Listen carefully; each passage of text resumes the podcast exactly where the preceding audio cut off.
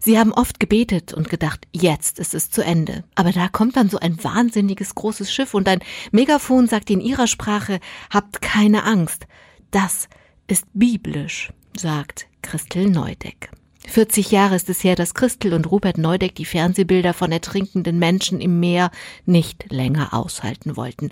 Zusammen mit Heinrich Böll ging Rupert Neudeck, Journalist und fortan auch Menschenrechtsaktivist, selbst ins Fernsehen sammelte so viele Spenden, dass die Familie mit Freunden und Unterstützern ein Schiff, die Kapanamur, chartern und ins südchinesische Meer aufbrechen konnte in dem damals Zehntausende Menschen ertranken.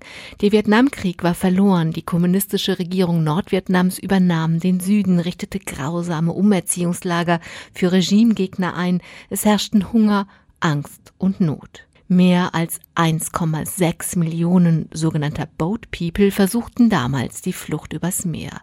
Viele wurden von Piraten ermordet oder ertranken in ihren kleinen Booten über 11.000 Menschen ertranken nicht, sondern wurden von der Kapanamur gerettet, fanden in Deutschland ein neues Leben.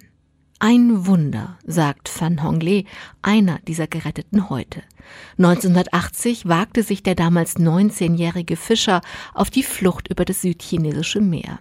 Nach vier Tagen waren sie von einem Patrouillenboot beschossen worden, hatten kein Wasser mehr und trotz Regenzeit fiel kein Regen. Das Ende schien nah, als plötzlich ein Hubschrauber am Himmel erschien. Der lotste das kleine volle Boot bis zu einem Berg aus Schiff. Noch nie hatte ich so ein großes Schiff gesehen, erzählt Van Hongle auch 40 Jahre später noch bewegt.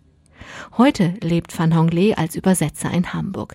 Schon lange hilft er selber Geflüchteten. Und auch der Verein Kapanamur hat nie aufgehört zu helfen. In vier Jahrzehnten sind in über 60 Ländern etwa 25 Millionen Patienten behandelt und unzählige Leben gerettet worden. Zum Jubiläum fragt Spiegel Online Christel Neudeck, warum sie sich das immer angetan habe. Die Frage verstehe sie nicht, antwortet Christel Neudeck. Wenn Sie eine Brücke in Afghanistan bauen und die Nachricht bekommen, dass die ersten Lkw darüber gefahren sind, dann ist das wie Weihnachten. So wunderbar die Rettung von Van Hongle. Die heutigen Bilder aus dem Mittelmeer bedrücken ihn sehr. Menschlichkeit kommt von Mensch, sagt er. Aber eine Selbstverständlichkeit sei es leider nicht sein größter Wunsch, dass wir das ganze Thema Flucht ruhiger angehen, damit es in Europa friedlich bleibt.